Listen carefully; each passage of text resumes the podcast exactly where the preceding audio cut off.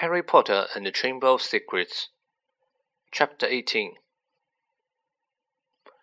Good evening, Lucius, said Dumbledore pleasantly. Mr. Malfoy almost knocked Harry over as he swept into the room. Dobby went scurrying in after him, crouching at the hem of his cloak, a look of abject terror on his face. So, said Lucius Malfoy, his cold eyes fixed on Dumbledore. You've come back. The governor suspended you, but you still see fit to return to Hogwarts. Well, you see, Lucius, said Dumbledore, smiling seren serenely. The other eleven governors contacted me today. It was something like being caught in a whole storm of owls, to tell the truth. They had heard that Arthur Weasley's daughter had been killed and wanted me back here at once. They seemed to think I was the best man for the job after all. Very strange tales they told me, too.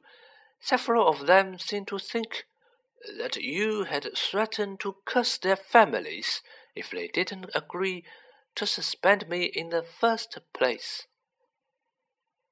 Mr. Malfoy went even paler than usual, but his eyes were still silts of fury. So, have you stopped the tax yet? he sneered. Have you caught the culprit? We have, said Dumbledore with a smile. Well, said Mr. Malfoy sharply, who is it? The same person as last time, Lucius, said Dumbledore.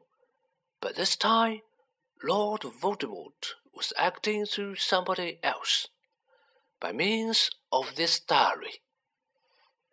He held up the small black book with the large hole through the center, watching Mr. Malfoy closely.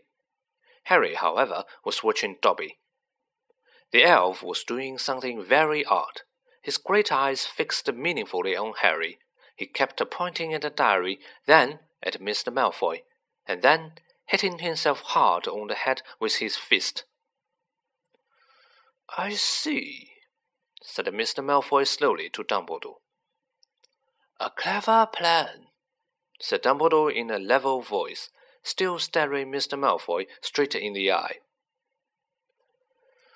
Because if Harry here Mr. Malfoy shot Harry a swift, sharp look. And his friend Ron had discovered this book. Why, Ginny Weasley might have taken all the blame. No one would ever have been able to prove she hadn't acted of her own free will. Mr. Malfoy said nothing. His face was suddenly mask like.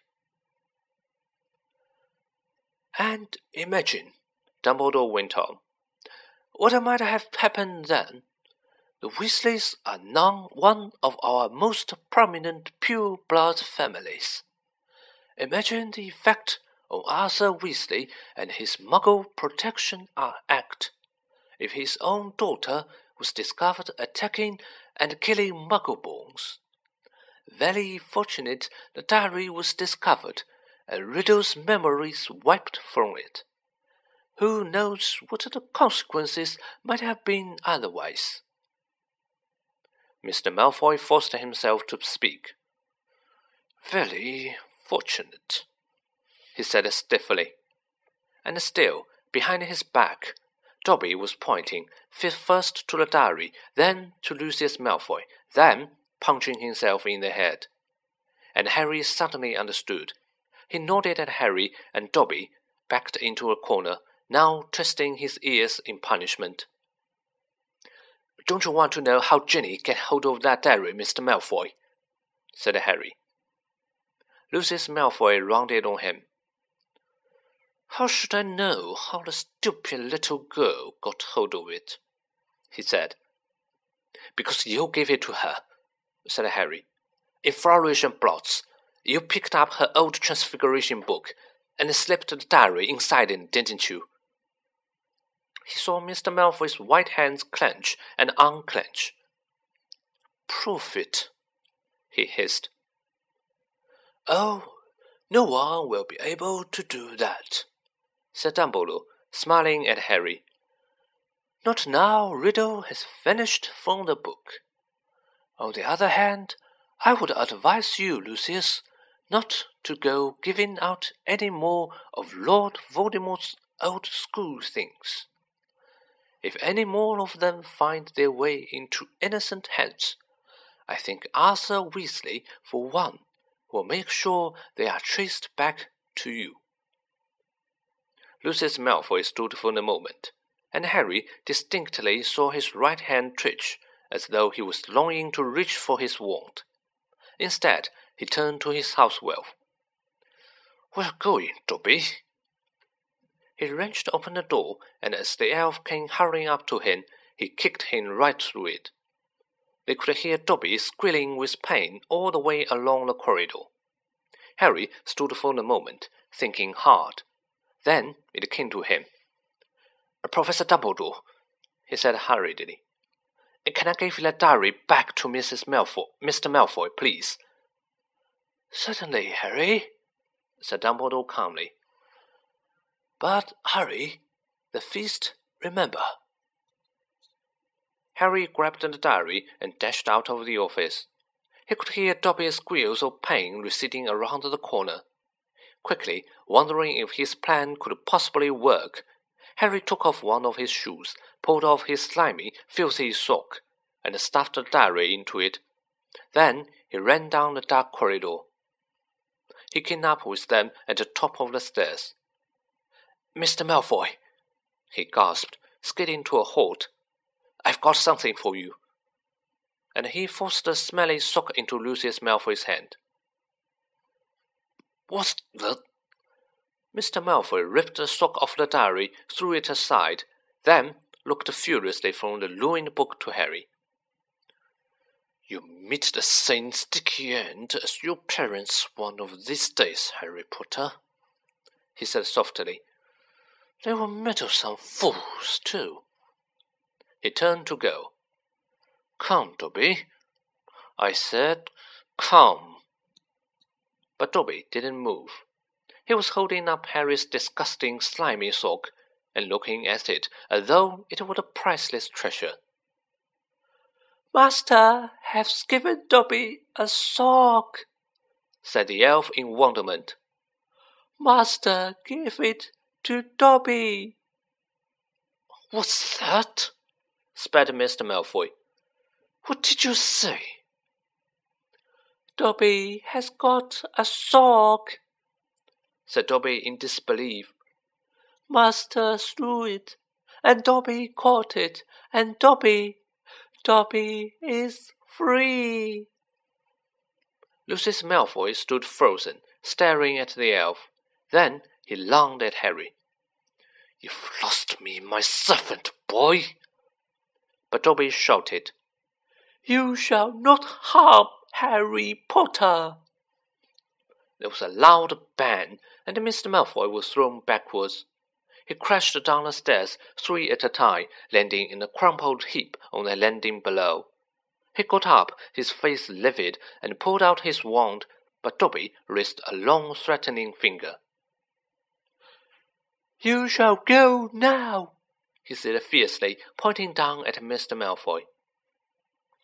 You shall not touch Harry Potter.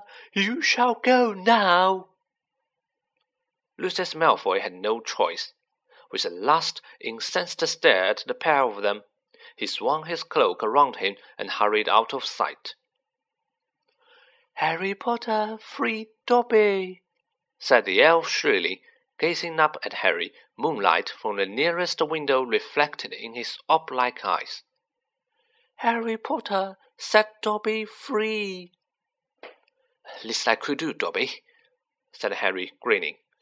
Just promise never to try to save my life again. Then the elf's ugly brown face split suddenly into a wide, toothy smile.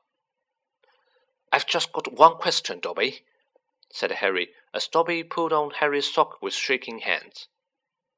You told me all this had nothing to do with the he who must not be named. Remember? Well, it was a clue, sir, said Dobby, his eyes widening, as though this was obvious. Dobby was giving you a clue. The Dark Lord, before he changed his name, could be freely named, you see. Right, said Harry weakly. Well, I would better go. There's a feast, and my friend Hermione should be awake by now. Dobby threw his arms around Harry's middle and hugged him.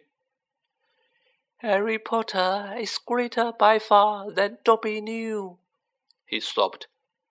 Farewell, Harry Potter. And with a final loud crack, Dobby disappeared. Harry had been to several Hogwarts feasts, but never one quite like this. Everybody was in their pajamas, and the celebrations lasted all night. Harry didn't know whether the best bit was Hermione running towards him, screaming, You solved it! You solved it! Or Justin hurrying over from the Hufflepuff table to wring his hand and apologize endlessly for suspecting him. Or Hagrid turning up at half past three, cuffing Harry and Ron so hard on the shoulders that they were knocked into their place of travel or he, his and Ron's 400 points securing Gryffindor the House Cup for the second year running, or Professor McGonagall standing up to tell them all that he, the exams had been cancelled as a school treat. Oh no, said Hermione.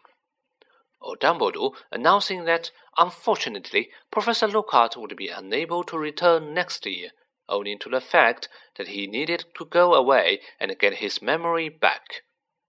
Quite a few of the teachers joined in the cheering that greeted this news. Shame, said Ron, helping himself to a jam doughnut. He was starting to grow on me. The rest of the summer, team, summer term passed in a haze of blazing sunshine.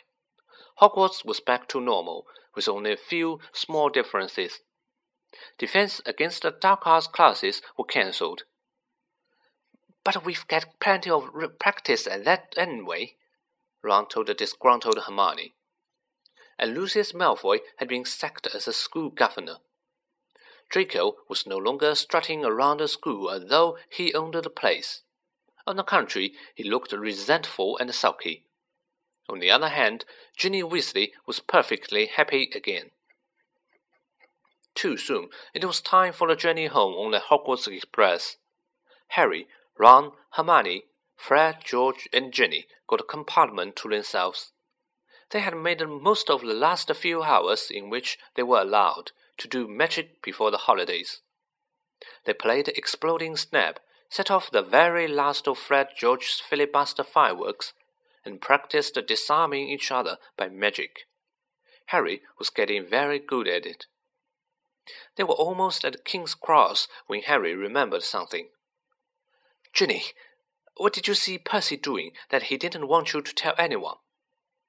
Oh, that, said Ginny, giggling. Well, Percy's got a girlfriend. Fred dropped a stack of books on George's head. What? It's that Ravenclaw prefect, Penelope Clearwater, said Ginny. That's who he was writing to all that summer. He's been meeting her all over the school in secret, I walked in on them kissing in an empty classroom one day. He was so upset when she was, you know, attacked. You want to tease him, will you? she added anxiously. Wouldn't you know it? said Fred, who was looking as if his birthday had come early.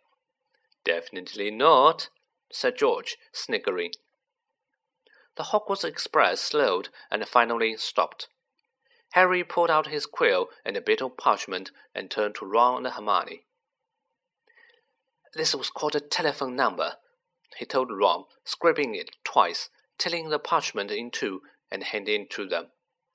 I told your dad how to use a telephone last summer. He'll know. Call me at Dursley's, okay? I can't stand another two months with only Dudley to talk to. Your aunt and uncle will be proud, though, won't they? said Hermione, as they got off the train and joined the crowd thronging towards the en- enchanted barrier. When they hear what you did this year. Uh, proud, said Harry. Are you mad? All those times I could have died, and I didn't manage it. They would be furious. And together They walked back through the gateway to the Muggle world.